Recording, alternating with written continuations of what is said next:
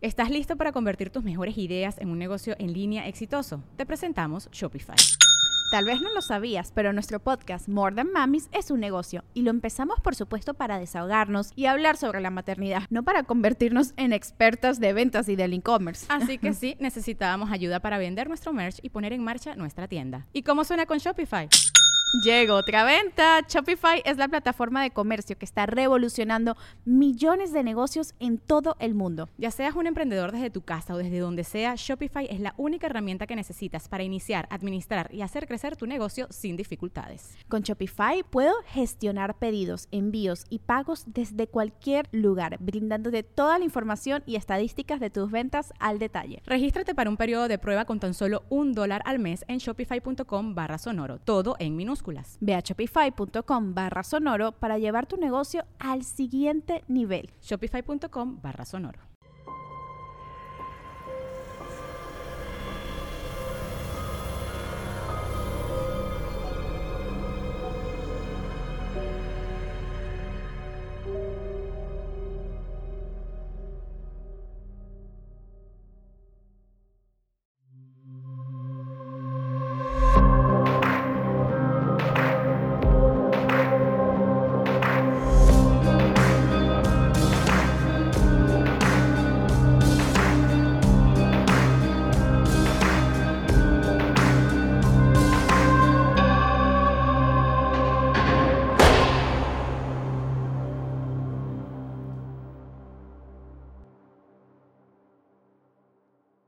Bienvenidas, bienvenidos a un capítulo más de esta podcast, este proyecto Penitencia. Hoy estamos platicando con una mujer que me tocó conocer hace varios años, eh, que yo creo que pocos pocos casos me han impactado como el de ella y por eso para mí es importante Dulce tenerte aquí hoy y te agradezco mucho que hayas accedido a platicar conmigo sé que no es fácil sé que vamos a hablar de cosas muy sensibles eh, pero casos como los tuyos no, no, no entiendo que existan. Em, entonces, gracias Dulce, bienvenida a un capítulo de penitencia. Gracias Askia, este, pues te agradezco mucho por, por la confianza y pues por haberme dado la oportunidad y ayudarme en mi proceso. Sin ti no, no tendría la oportunidad de irme. Pues vamos a seguir luchando hasta verte libre y abrazarte allá afuera. Eh, pero mientras estamos aquí adentro, quiero que empecemos a platicar para que quienes nos estén viendo tengan contexto de quién es Dulce. Entonces, antes de todo este desmadre, ¿quién era Dulce allá afuera? Pues yo era una chica muy feliz. Este, vengo de familia que es, pues, servidor público. Eh, Hace tiempo mi papá era policía militar, eh, también fue del ejército. Eh, ya con los años, pues, este, pues ya yo hice, cuando yo ingreso a la corporación, yo hice a que se saliera porque yo le decía, yo quiero que estés el tiempo que no estuviste con, con nosotros los grandes, con mis hermanos los chiquitos. Entonces yo lo saqué de trabajar cuando pues yo me recluté en Policía Federal es, es, un trabajo complicado. O sea, ¿te, acuerdas de tu papá no estando presente, digamos? Sí, sí, de hecho yo estaba este, ilusionada eh, cuando se abrieron las convocatorias. Yo tenía 18 años apenas cumplidos. Y yo le decía a mi papá, es que yo quiero, yo quiero servir, yo, yo, quiero, yo quiero crecer como tú lo hiciste. Y mi papá me decía, es que eres mujer y, y me da miedo por los enfrentamientos, hija. Y yo, pero lo traigo en la sangre, o sea, soy tú y ya él me ayudó, fuimos a base Contel, donde este, empezaban a reclutar a las personas. Eh, logro quedarme, paso todos los estudios. ¿Qué tipo de estudios hay? O sea, están escuchando que no saben lo que implica volverte en ese momento Policía Federal, ahorita Guardia Nacional. este, ¿qué, qué, implicaba? Pues implicaba en el físico, eh, tenías que correr la pista de infante en tres minutos, eh, una vuelta implicaba en, el estudio criminológico, psicológico, psicométrico y todos esos estudios te los hacían en Varsovia. Entonces ahí es nuestra base de, control y confianza. bueno, ahora ya no sé, ¿verdad? Porque ya son muchos años y ahora ya es Guardia Nacional. Solo cambió el nombre porque pues mis familiares todavía siguen ahí y sé que pues son los mismos elementos, ahora nada más se cambió el nombre. Y luego también como una especie de entrenamiento. Eh, sí, sí, eh, por mi desempeño eh, me mandan a, la Academia de San Luis Potosí, es la internacional, y de ahí salgo con grado, salgo como oficial. ¿Qué implica que te hayan mandado a esa academia? Que te prepares más, eh, como conocimientos, que conozcan las drogas, que este, cómo entrar a un operativo, eh, la seguridad en áreas perimetrales, entonces de cualquier operativo, como por ejemplo en este caso donde estuve, que fue la FIFA, en la sub-17. Entonces ahí sí te dan mucho el entrenamiento del arma, el arma y desarme de las armas, este, con los ojos vendados, o sea. ¿Y qué vieron en ti? O sea, ¿qué, tipo de perfiles se van a este lugar? Eh, son seleccionados hasta el momento, no lo sé, solo creo yo que porque sí vieron que me desempeñaba mucho, eh, siempre fui puntual. Eh, cuando eres recluta no te pagan, entonces estás tres meses en, entrenamiento. Ya cuando lo logras pasar ya te dan tus sueldos que se acumularon en ese lapso de tu academia. O sea, básicamente vieron en ti lo que tú ya sabías que era que ser policía lo traías en la sangre. Sí. Era algo, tu pasión, tu sueño. Sí, era mi sueño. ¿Cuánto tiempo estuviste en la policía antes de ser detenida? Estuve tres años y medio. ¿Cómo fueron esos tres años? ¿Qué recuerdos tienes de esos tres años? Eh, nunca estaba en casa. Eh, nunca estaba en casa, era soltera en ese entonces. Eh, me mandaban siempre a los, operativos. Estaba en Plataforma México, estaba coordinando con GOPES, que GOPES es un agrupamiento especial para este, los traslados. Este, yo llegaba a este lugar y me llevaba a las niñas a, a langar, a, trasladarlas a los cerezos, que ahora sé que aquí les dicen federales. O sea, tú venías como policía aquí para llevarte a las mujeres privadas de la libertad. Sí. Tú soy compañeras a los penales federales. Sí. Que es el máximo miedo, ¿no? De las mujeres ajá, y aparte la sociedad que te dice eh, son de lo peor y entonces siempre ten las esposadas y no les dejes ni siquiera en el avión quitarle las esposas. Y yo, pero ¿por qué somos humanos? Entonces yo nunca, nunca les puse las esposas en el avión, yo les decía a las chicas, iban con miedo. Eh, de la faz igual, o sea, también las trasladábamos ahí, iban con miedo y yo les decía, te voy a quitar las esposas, no creo que te saltes. Es que eso, es, luego, ¿cómo hace falta esa parte? A mí me tocó estar en un traslado también una vez a un penal federal y me voy subiendo al avión y ya los habían trepado como a la mitad y los tenían esposados con las manos así sobre el asiento del avión de enfrente, sin aire, el avión apagado y fue como, cabrones, prendan el pinche avión pónganles aire, se van a morir aquí adentro. ¿Y qué necesidad tienen de que, es que para que no nos vean? Ok, es que vean para abajo, pero van con los brazos, no hay necesidad, es, eh, es, el uso de la fuerza excesivo. Exacto, yo creo que, eh, bueno, diferentes agrupamientos trabajamos eh, a nuestra manera, o los mandos, en este caso yo era el mando, y yo les decía, mm, pues tres pasamontañas, ¿no? Para eso sirve, entonces no los lastimes y ponte tu pasamontañas y vete atrás y ellos que queden en zona de medio. Entonces todos ellos no entraban por puerta principal del avión, siempre era por la cola para seguridad y nosotros íbamos este, atrás de ellos y unos adelante. Entonces no había problema de tener tanta pues, sacrificio, tortura para ellos, ¿no? Psicológica. Y digo, vienen saliendo de un reclusorio, van a otro y no saben pues cómo va a estar, ¿no? Ni saben a dónde van. Ajá, y mi padre pues me enseñó siempre a ser humanitaria. Él me decía, no pierdas los pies sobre la tierra, porque no porque tú seas este, una persona que tenga una charola, te quieras aprovechar de ellas. Claro. Y, o de ellos, porque también incluso llegué a trasladar este, a hombres. mi único traslado fue del varonil norte. Ok. Y no, eh, si una mujer aquí sufre en los varoniles más. No, es una locura. Es, es feo. Y aún yo no tenía el, pues, lamentablemente la desgracia de estar aquí, ¿no? De cómo era la situación. ¿No te tocaba vivir esta realidad? No. Sí, los, los, penales varoniles son una cosa loquísima. Durante tres años serviste para la policía, durante tres años eh, la policía fue tu hogar y fue tu pasión y fue tu estilo de vida. ¿no? Sí. Eh, yo celebro mucho que haya sido una policía que se manejaba con humanidad, porque estoy convencida que que podríamos empezar a arreglar mucho del sistema si tuviésemos más policías que no cayeron, que no cayeran en esta pues, predisposición de que hay que ser cabrones en la vida, ¿no? Este, entiendo la parte de las limitaciones de seguridad y demás, pero no hay necesidad de ser inhumanos. Claro. Y hay una línea como muy delgada. Ahora, también ellos mismos son los que te tienen aquí. Pues Eso está cabrón. Me tiene aquí Mira, en la Policía Federal se hacía mucho, bueno, yo, a mí me encantaba y sin embargo, yo, se abrían las convocatorias de eh, curso de rapel, yo, curso de paraquedismo, yo. Y entonces tenías que pasar todos los estudios y yo me aferraba y no dormía y decía, tengo que pasar este curso, porque muy independiente del grado te dan insignias. Entonces yo decía, yo, yo quiero saber, o sea, yo, yo quiero. Entonces yo me iba a todos los cursos, por ello es que a mí me respetan mi grado, porque pues iba creciendo como servidor público y como persona. O sea, era mi meta y lo estaba logrando.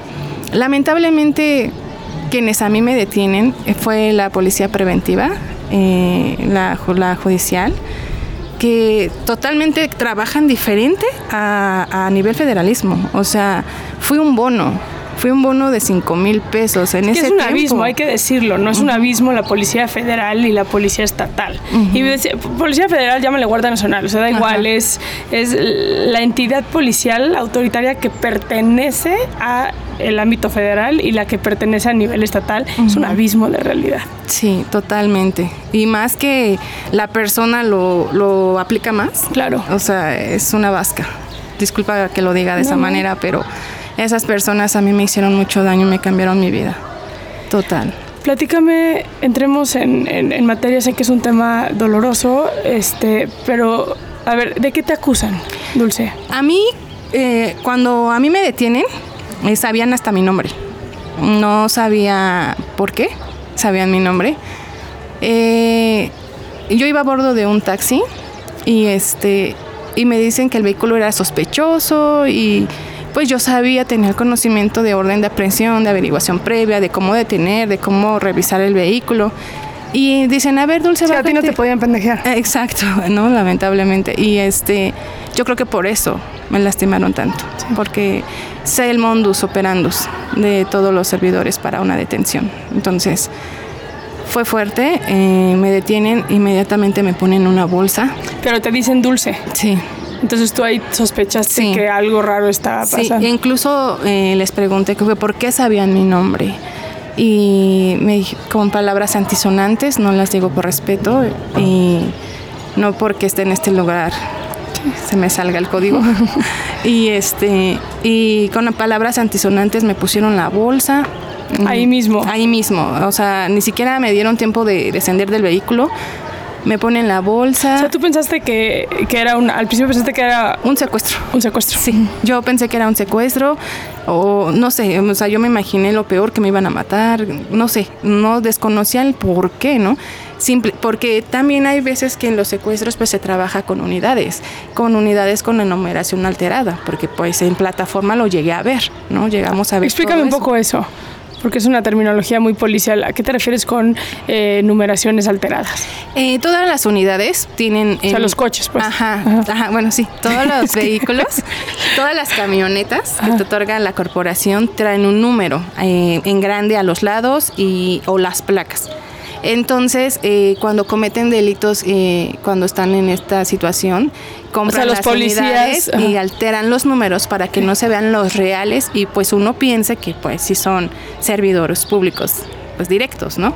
Entonces yo pensé eso. se hacen pasar por policías, pero realmente son delincuentes. Exacto. Entonces pues yo dije, me van a secuestrar, ¿qué, va a pasar? Me van a, o sea, en ese momento al sentir la bolsa, al que se me pegaba a mi nariz, se alteraba mi respiración y dije, voy a morir me van a secuestrar, que, o sea, en ese tiempo estaban levantando, levantando, bueno, ya lo explico, estaban eh, agarrando a muchos policías y los estaban matando. Entonces, pues lo primero que... ¿De qué año estamos hablando más o menos? Del 2010. Ok. Del 2010-11. Entonces, este, pues a mí me dio miedo. Y, o sea, yo recuerdo solo por piso, porque lo sentía, porque yo tenía una bolsa. Este, me suben a, un vehículo, desconozco cuál, no lo sé, no sé si fue la unidad, no lo sé, este me empezaron a pegar, a, a manasapear, a, darme coscorrones, a pegarme en mi panza. O sea, te sacan del coche en el que ibas, ¿con quién ibas en ese coche? Iba con tres este, hombres que son mis causas. Okay. Ellos pues también no tienen nada que ver en Pero son amigos tuyos, son... No, lo que pasa es que en la corporación se da mucho de la santería. Okay. Entonces, por primera vez pues iba a ver este... ¿De qué se trataba ese pedo? Exacto. Entonces, pues fue la primera vez que los vi, yo contacto a Que la lo hacen Marina. mucho para protecciones. y Exacto, cosas para así. que te vaya bien, que no te pase nada en un operativo, toda esa situación. Sí. Desconozco mucho del tema, este, entonces las, los muchachitos estos, pues no sé, no los conocía, ellos me iban a llevar, o sea, sí los conocía de por parte del amigo de la corporación, ah, es que yo tengo a, a mi madrina, este, que vengan por ti, no hay problema, y adelante, o sea, yo siempre, siempre fui humilde y sencilla, o no por tener un grado o, o trabajar en gobierno, pues decía, ay, no, no me, no me voy en un taxi, o sea, no, al contrario. Y este, pues nada más subí, dimos la vuelta y ahí fue Y la ahí fue tu detención. detención. O sea, Entonces te sacan, te ponen la bolsa en la cabeza, te suben a otro coche y te llevan. sí, este. No te enteras a dónde te llevaron. No, de hecho fueron muchas horas las que yo este, no me presentaban a una delegación. Fueron muchas horas, eh, desconozco cuánto tiempo fue. Este, cuando a mí me quitan la bolsa y me meten a la primera delegación, ya era de noche. ¿Qué hora? No lo sé. Este, yo traía eh, eh, mi portación de arma, que es la LOP. Este, tenía mi mis identificaciones de la Policía Federal, porque pues venía saliendo de base venía saliendo de la base y pues no me, no me entregaron nada. O sea, hasta el momento pues aún no, no los entregan por el proceso. Y este, de ahí pues empezó mi tormento. Me empezaron a pegar. Antes de llegar a la primera delegación, tú te dijeron por qué te estaban deteniendo, te No. dijeron si se trataba de qué se trataba, te dijeron algo. No, yo llego a la delegación porque llegaron a, o sea, a mí me quitan la bolsa ya entrando a un cuarto, me sientan en una silla y me dicen, este, ¿por qué te pasaste de, con otras palabras antisonantes de lista? Y yo les comenté que de qué me hablaban, que a mí me enseñaran una averiguación previa o una orden de aprehensión, que por qué me estaban acusando o por qué yo estaba ahí en la delegación. Nadie me hacía caso, me seguían pegando y entonces yo les dije, no me peguen, estoy embarazada. Estabas embarazada. Sí, ¿Cuántos meses tenías de embarazo? cuatro meses. Cuatro meses. Eran gemelos. Y este, Tenías dos. Sí. Y de ahí me empiezan a, a pegar y no, es que no nos vas a psicosear porque tú sabes el mundo es operandos y yo no, se los juro, yo estoy embarazada. Querían que yo detonara una revólver 38. O sea, tenían ellos una pistola y te dijeron, agárrala y... Sí. Sí, y me decía, agárrala, detónala. Y yo, no, no la voy a detonar, agárrala. No, no la voy a detonar. Entonces ya sabías qué te estaban haciendo. Sí, Estabas, tú sabías que te estaban cuadrando un delito. Y yo sabía que si yo detonaba esa arma, pues iba a comprar unos delitos que el arma podía traer, ¿no? Y, y aún así sigo aquí. Aún así me trajeron aquí sin detonar el arma. Y no, no la detoné, fue mi tormento. Estuve en siete delegaciones. Cuéntame un poco más de que estuviste en siete delegaciones. O sea, ¿qué Eh, pasaron en estas delegaciones? ¿Qué te Nadie, decían? ¿Cómo? nadie quería, nadie quería aceptarme. Yo cumplía 30, este, 72 horas O sea, en una delegación estabas 72 horas y te movían. y me movían a otra. Y este, cumplía otra vez 72 horas y en todas me pegaban. En todas me pegaban. ¿Eran los mismos o eran diferentes? Eran diferentes, pero yo escuchaba que decían te la encargo. Y no quiere, no quiere hablar, no quiere tocar el arma. Entonces, y yo desconozco qué pasó con mis causas. A mí me llevaban aparte. Eh, todas fueron golpes. Y yo decía, ¿por qué? O sea, ¿por qué me pegas? ¿Qué hice? O sea, ¿por qué me estás O lastimando? sea, en ningún momento te dijeron de qué te estaban acusando. No, nada, nada, nada. ¿Qué Eh, tipo de información te estaban tratando de sacar? querían que detonara nada más el arma. Eso es lo que querían y querían saber desde cuándo yo estaba este, trabajando en la Policía Federal, cuándo eran mis descansos. En la Policía Federal no tienes descansos. Sabes qué día entras y si te toca operativo foráneo, no sabes cuándo regresas. Entonces, pues yo no daba ninguna información porque yo decía, estás mal, o sea, ni siquiera me estás enseñando tu orden y ya quieres que yo confiese cosas que, que no sé ni por qué estoy aquí. Entonces, este, pasando todas las seis delegaciones, algunos sí me pegaban más en la cabeza y en la panza casi no me la tocaban. Algunos sí me respetaban Porque estabas embarazada. estaba embarazada. Sí me lo respetaban, otros no. Me pegaban en partes de mi cuerpo que no fuese mi panza. Y en la séptima fue mi desgracia. En la séptima llegué y me dice, y lógicamente, solo sé su distintivo. Toda la corporación tenemos distintivos. Él era plata. Y le decían, ya llegó plata, ya llegó. Y me recibió y me dijo, ¿por qué te, ¿por qué te pasaste de lista con otras palabras? ¿por qué robaste la casa de mi abuela? Y yo, ¿qué? Yo no he robado ninguna casa. No, sí, robaste la casa de mi abuela, te pasaste de lista. Y me empezaron a pegar y a pegar. Y me metieron a las galeras, lo recuerdo. Y le decía, no me pegues, estoy embarazada, no me pegues. Y me decía, no, a mí no me vas a hacer pendejo. Sí te voy a dar en la madre porque tú robaste la casa de mi abuela. Hasta ahí supe que era un robo a una casa de una abuela, ¿no? Aparentemente. Fue la primera vez que te enteraste, Sí. después de que te tuvieron en siete diferentes... En seis. En la séptima fue donde me enteré. Me meten a las galeras. Me, se mete una compañera, bueno, ya ni les puedo llamar compañeras, se mete una judicial y ella me empieza a pegar. No sé cómo, de dónde Dios me dio fuerza y terminó sometida. La sometiste a ella. Sí, y no me pudo hacer nada. Se enojan y me dan la revólver. O sea, la revólver llegó desde la primera delegación y iba conmigo. O sea, a fuerza querían que yo detonara esa revólver 38. Y yo no la voy a detonar y no la voy a detonar. Se desesperan y me encobijan. Yo recuerdo a una que traía un diente de oro y me era creo que su esposa de este señor porque le decía mi amor y así, ¿no? Pero era judicial también. También era O sea, él era judicial. Sí, y solo sé su distintivo que es plata. O sea, es lo único, plata, plata, plata. Y ese distintivo nunca se me va a olvidar por el daño que me hizo. Y le dice, no, mi amor, pues ya hay que darle porque no quiere detonar. Y de una u otra se va a ir a chingar. Pero así gritaban. Ella le decía a él. Ajá. Y entonces yo decía, no, pero ¿por qué? O sea, ¿por qué me tienen aquí? Yo clamaba piedad. Clamaba que no me golpearan. Pedía clemencia. No quería que mis hijos se murieran. Y solo recuerdo que me aventaron la cobija, caí al suelo, me pateaban, solo veía las botas. Tengo una cicatriz en la boca eh, de una bota de casquillo que, que me pegó. Me seguían pegando. Yo no. Yo no quería, ¿no? No quería perder a mis bebés. Y yo decía, ¿por qué? En ese momento que estaba en el suelo me levantan, me ponen la bolsa otra vez, me llevan a un excusado, me metían la cabeza, me seguían pegando. Es, es una forma muy común de tortura de esta época, ¿no, Dul? Esta manera de llevarte, porque no necesariamente, tú sí tienes muchas cicatrices físicas, Sí. pero hay mucha gente que no necesariamente tiene las, las cicatrices físicas, pero tiene estas torturas que son maneras de llevarte al límite de la vida, ¿no? Te ahogan en el excusado hasta que estás a un segundo de ya no poder respirar, Sí. ¿no? Te ponen la bolsa hasta que estés a un segundo de desvanecer, de ya no tener oxígeno en el cuerpo y ahí es cuando te dan como tregua un segundo para volvértelo a Sí, hacer. Y me decían, ¿y vas a detonar el arma? Y me levantaban, ¿la vas a detonar? Y yo, no, no la voy a detonar. Todavía, este, me acuerdo que me pusieron en una silla, me, me pusieron la bolsa, me pateaban en el excusado, aún me metían la cabeza, yo sentía las patadas. ¿La vas a detonar? Y yo, no, no la voy a detonar. Me sientan en una silla, me ponen la bolsa y, y ahí me empiezan a lastimar mi cuerpo. Eh, ¿Con qué lo hacían? No lo sé. Solo sentía ardor. Te quemaron la piel.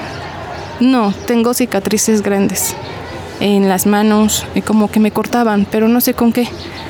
Me cortaban, tengo, tengo muchas cicatrices en mis pies también. Sí, las he en visto. la cabeza, en la sien, ahí es donde tengo una cicatriz, no sé con qué me lo picaron. En la cara, la nariz, eh, no lo sé, yo lo que quería era, pensaba solo en mis hijos.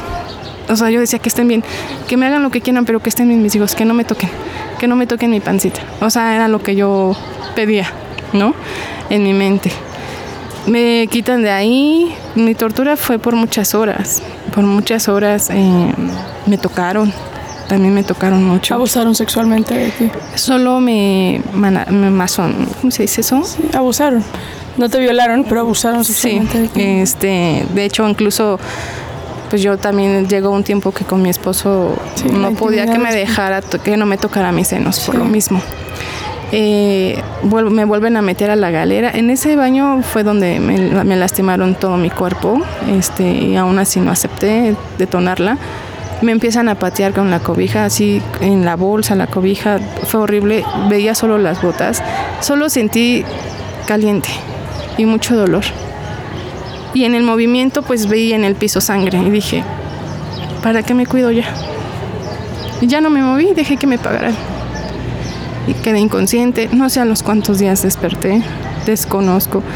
Cuando yo despierto, pues yo sigo pues, en la galera con suero.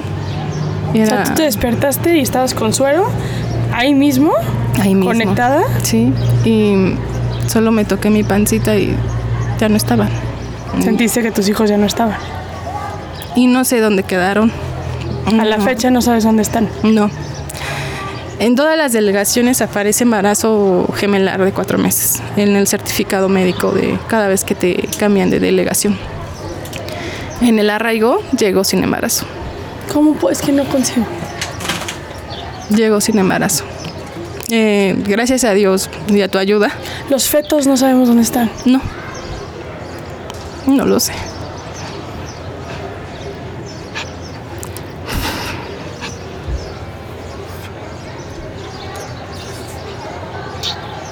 No sé.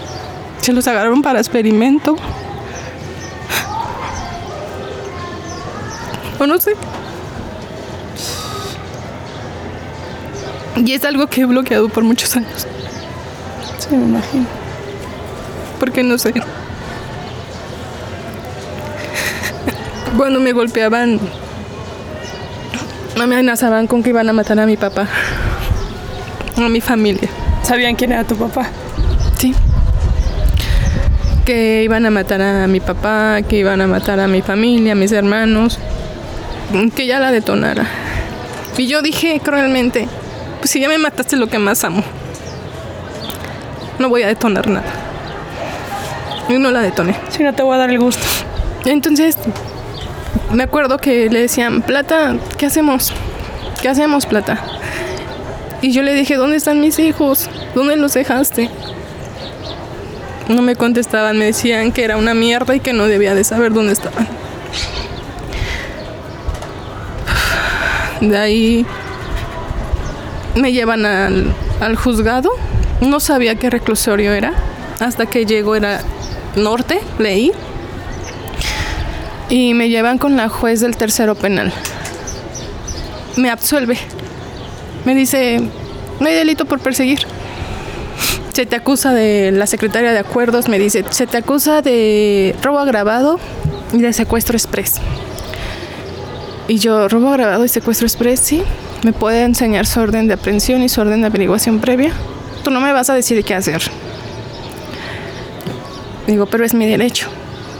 No, no es tu derecho. Te absuelvo y me dan mi libertad.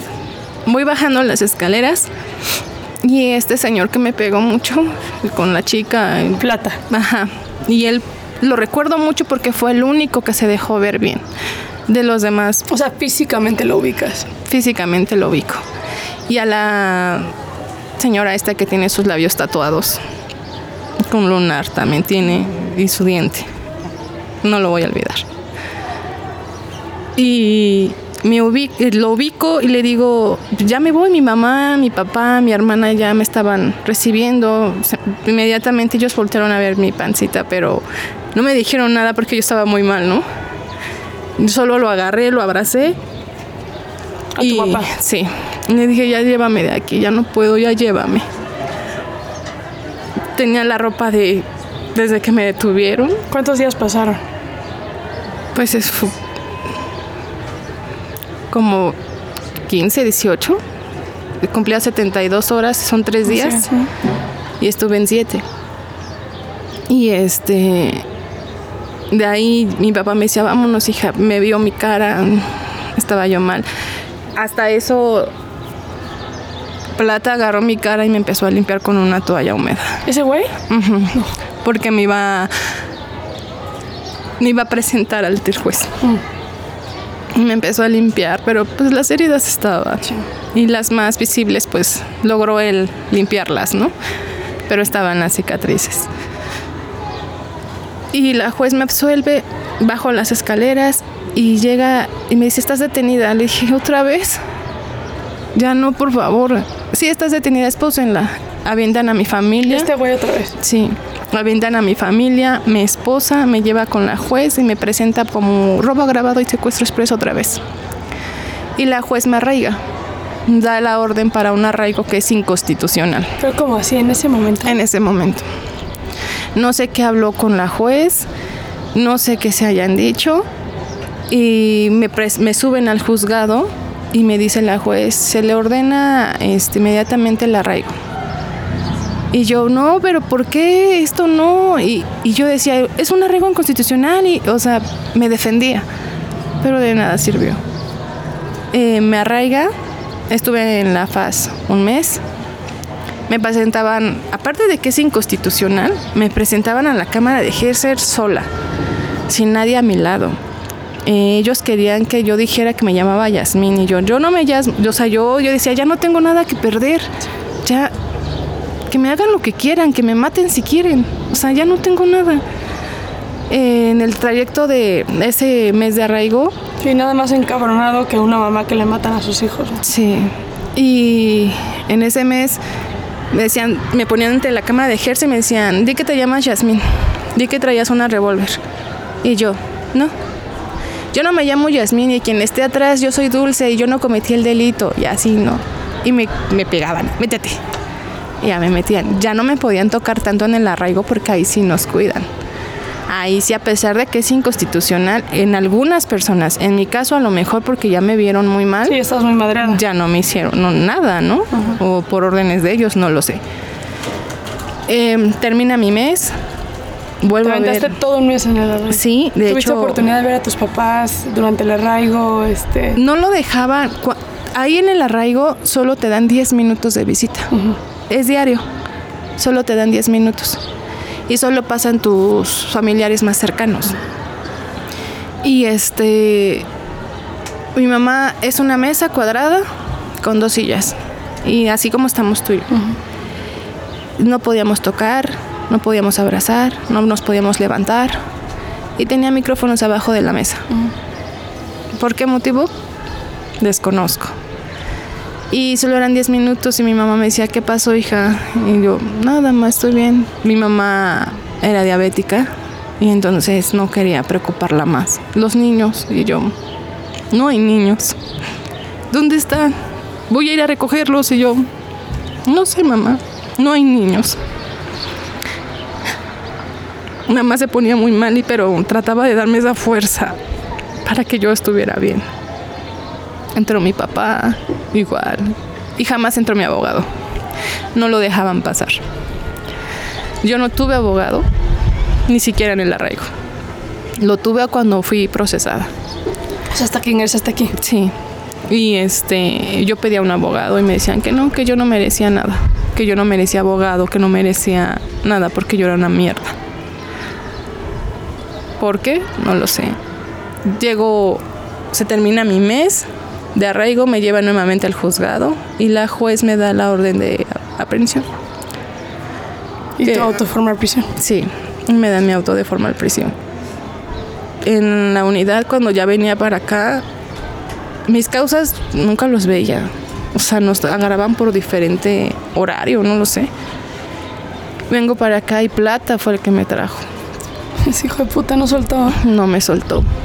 Y me decía, si hablas de lo que te hicimos, este, tú vas a estar adentro y te vas a pudrir en la cárcel. Y yo voy a matar a toda tu familia. Le dije, pues mejor mátate tú, porque tú no debes de existir. Ah, todavía te pones al pedo. Pues ya voy a entrar para adentro, ¿no? Ya qué más da, ya me quitaste lo que amaba. Me, me, me acuerdo mucho que llegué aquí, me recibieron las custodias, que ahora sé que son custodias. Y este, pasé a la, al Que es el dormitorio de primer ingreso, digamos. Ajá, pasé a la y pues ahí me llevaron al juzgado por mi primera audiencia. Mi- mis audiencias terminaban hasta las 3 de la mañana. Cuando re- recién regreso al juzgado para mi primera audiencia, me dicen, se te acusa de tres robo a casa habitación, de un robo a casa habitación y con secuestro express.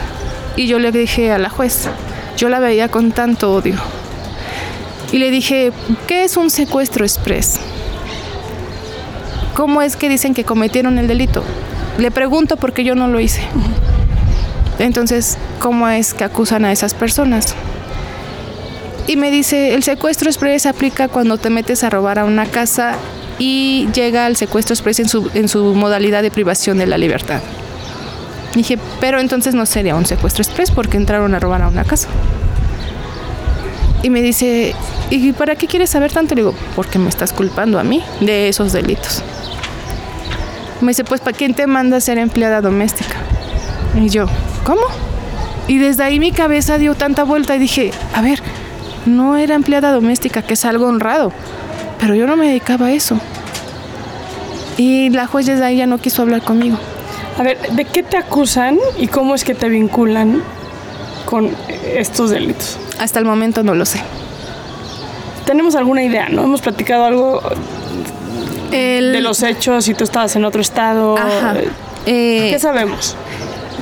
hasta el momento, cabe aclarar que no conozco a mis partes acusadoras. No sé O sea, no cómo sabes son. quién te está acusando. No. Tuve una violación. Llevas 11 años, ¿verdad? Aquí adentro. Casi 12. 12. Ujú. Tuve una violación a mi derecho. eh, los careos en el, en el proceso fue por videoconferencia, pero solo ellos me podían ver, pero yo a ellos no. Y yo decía, Por el secuestro. el, por supuestamente no es el secuestro, es un secuestro express. Eh, era porque supuestamente estaban muy dañados psicológicamente. Pero yo también estaba dañada y tenía derecho a verlos por videoconferencia. Sí, sí, tu derecho. Y no fue así. Hasta el momento no sé quiénes son. No sé, no sé nada de ellos. O sea, te acusan de robar muchas casa. casas o una nada más. Me absuelven, algo incongruente aquí, en mi proceso. Me, eh, me acusan de tres robos a casa habitación. El último que, por el que vengo, que es el secuestro express y el robo agravado de dos casas. Este, de las demás me absuelven con las pruebas que yo pido a Policía Federal en ese entonces. ¿Qué pruebas pediste? Las fatigas, las bitácoras. O sea, el, el decir que tú estabas en otro lado Claro. cuando se llevaron a cabo. Sí. ¿Y por qué te mantienen esos dos? Pues porque según soy su empleada doméstica. Y que trabajaba en la de Red Ángel y este y que abusé de su confianza. Entonces yo le dije a la juez, te estoy comprobando con mis fatigas, que son, son documentos de Policía Federal, Sí, de son gobierno. oficiales, Ajá. claro. Te está aquí firmando las, la- las autoridades. Y me absuelves de los demás delitos de robo a casa habitación. ¿Por qué no me absuelves de estos dos si no los cometí? Y ella me decía, no doy la palabra. Y yo, y la secretaria de acuerdo solo apuntaba. Y yo, no me pueden eh, sostener este, este delito. Y entonces a mí le digo, pido la fecha del, del día que se comete el delito. 24 de octubre de 2011. Inmediatamente dije, yo estaba comisionada. Y me dijeron, ¿qué es comisionada? Sí, por parte de la Policía Federal te mandan a los estados. Y yo estaba cubriendo el evento de Guadalajara con la sub-17, panamericanos y para panamericanos. Yo no hice el delito.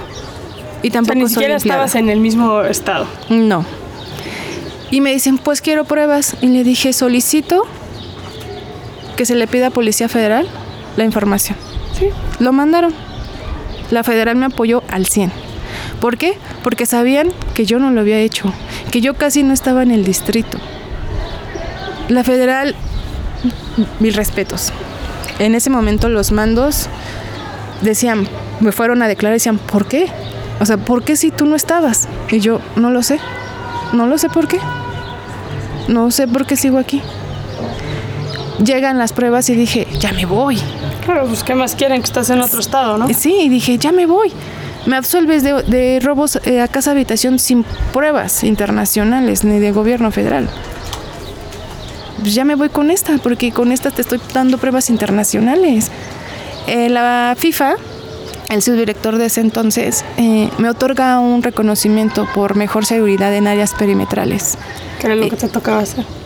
Y por eh, la integridad física de los jugadores. Eh, quedó conforme, me otorga un diploma. Ese también fue mi prueba. Entregué un O gafete. sea, no nada más no estabas en el estado, sino se te honró el trabajo Sí. que hiciste. Mi mamá ya tenía el cuadro en la sala y le dije, mamá, mi diploma. Mamá lo quita y lo entrega. Le quitó el vidrio, todo y lo entrega.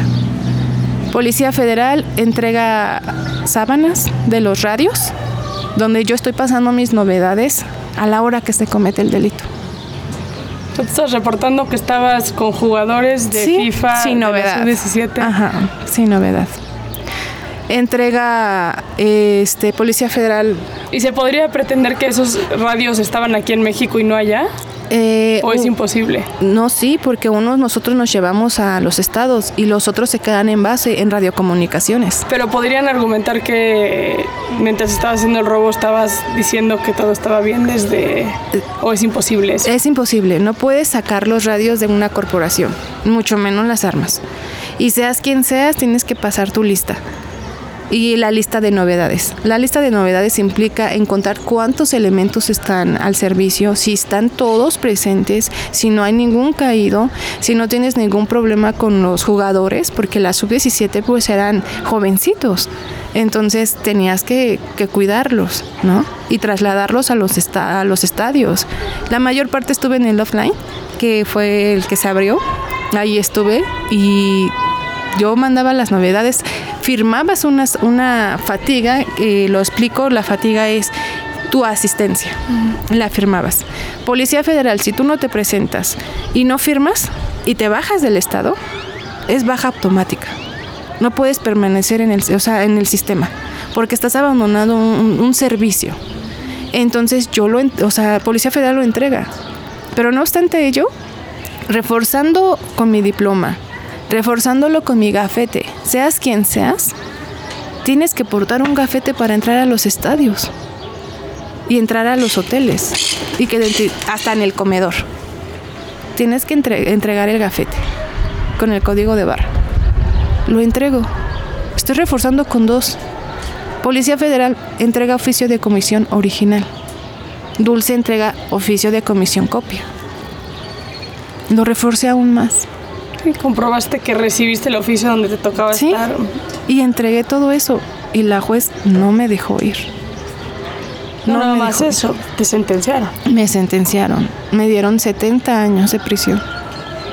Por lo tal, no lo hice. Y estoy pagando una condena que no lo hice y que me lastimaron. A pesar de todo, que hubo un homicidio. Siento yo que es doble homicidio.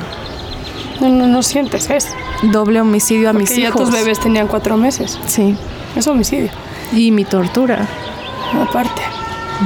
Y pues en este lugar, conforme yo iba a las audiencias, y, y dicen, ya hay sentencia, te vas. ¿No? Yo decía, me voy. Ya, ya lo entregué todo. Y delito que me metían, delito que entregaba las mismas pruebas que me daba la federal. Y me absolvían. Pero ¿por qué de este no? Si lo reforcé con pruebas internacionales. ¿Por qué en este no me dejan ir? Se dañaron. Pues yo siento que la juez, lamentablemente, violencia de género del mismo sexo, Que también hay que decirlo, también existe. ¿sí? No es hombres contra mujeres, a veces mujeres contra Sí, mujeres. no me dejó ir. Siendo ella mujer y sabiendo que yo no lo había hecho y que yo había entregado mis pruebas. En su sentencia dice que no le da valor aprobatorio a documentación que entregué. ¿Por? Solo así. Digo, en algunos casos hasta un boleto del metro, Sí uno de camión. valor. Claro, ¿por qué lo mío no? ¿Por qué no me dejas ir si yo te entregué todo? ¿Cuál es su miedo? Porque hoy en día yo solo quiero irme. Llevas 12 años en la cárcel. Te volviste mamá en la cárcel. Sí, Tienes un chiquito. tiene cuatro años. Tiene cuatro años mi, mi hijo. Yo no podía quedar embarazada. Por todo lo que te pasó. Me rasgaron e incluso existe en servicio médico el expediente donde a mí me lastimaron mi útero. Sí, te sacaron los fetos. Me lastimaron mi útero y no podía ser mamá. Y yo decía, ¿para qué me cuido? No voy a ser mamá nunca. Y un día de repente, En la bolsita conyugal con el esposo. ahí fue donde salí embarazada. Ahí y pues mi bebé hermoso, mi bendición, tiene cuatro años. ¿Vivió aquí contigo? Sí, vivió conmigo. ¿Cuánto tiempo? Vivió conmigo como dos años. Eh, cuando salió esta situación de los niños de tres años, mi esposo me dijo, se haga o no se haga la reforma, yo me lo llevo. Y le dije, sí, no es lugar para un hijo. Yo estoy de acuerdo contigo, me duele volverme a des- desprender de un bebé, pero es lo mejor para él. Lamentablemente es mi cárcel, no la de mi hijo. Y mi hijo pues está muy bien con su papá. ¿Viene a verte? Esporádicamente, pero sí viene, sí vienen a verme. Este, siempre diario le hablo, diario escucho sus ocurrencias y lo que va aprendiendo mi hijo. Y este, hoy más que nunca me quiero ir por, por, mi bebé. Y pues por él te conocí. Por él, por mi hijo tuve la dicha y la oportunidad que me escucharas y que me hayas ayudado en mi proceso. Los talleres de maternidad. Iba a todos. Sí. Iba a todos y ahí fue donde pues solicité tu ayuda.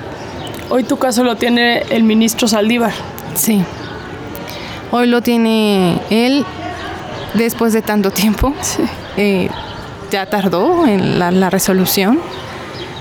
Pero siempre digo, los tiempos de Dios, son, de Dios son precisos. Si tuvieras al ministro Saldívar aquí sentado, ¿qué le dirías? Que se asomara a mi expediente. Que viera que todas las pruebas que tengo internacionales y de gobierno federal, que yo no cometí el delito, que ya me hicieron mucho daño. Y son secuelas que se van a quedar para siempre, pero que me dé la oportunidad de irme, porque yo no lo cometí y no solo lo hablo yo, lo hablan mis pruebas. Lo hablan mis pruebas y pues, yo lo que más quiero es que me dejen ir absuelta para pues poder rehacer mi vida. Eh, ¿Regresarías a la policía? Sigo en proceso legal. En Plataforma México aparezco como proceso legal. Y ellos dicen que si yo compruebo mi absolución, me incorporo. Me incorporo nuevamente. Ay, pues ojalá algún día nos veamos allá afuera. Ojalá. Pronto, Y gracias por contar tu historia. Yo sé que recordar no es, no es fácil, pero te agradezco mucho que lo hayas hecho porque tu caso tiene que ser escuchado y, y, ojalá que este espacio ayude a que tu caso resuene más y por lo menos con la presión le terminen que, que salgas de aquí. Sí, es lo que yo pido, mi libertad. Yo siempre he dicho, pudieron encerrarme, pero nunca cortar mis alas. No, la libertad es interna. Y espero que se haga justicia y que pues ya me dejen ir con mis seres queridos. Aquí perdí a mi mamá, perdí a mi papá.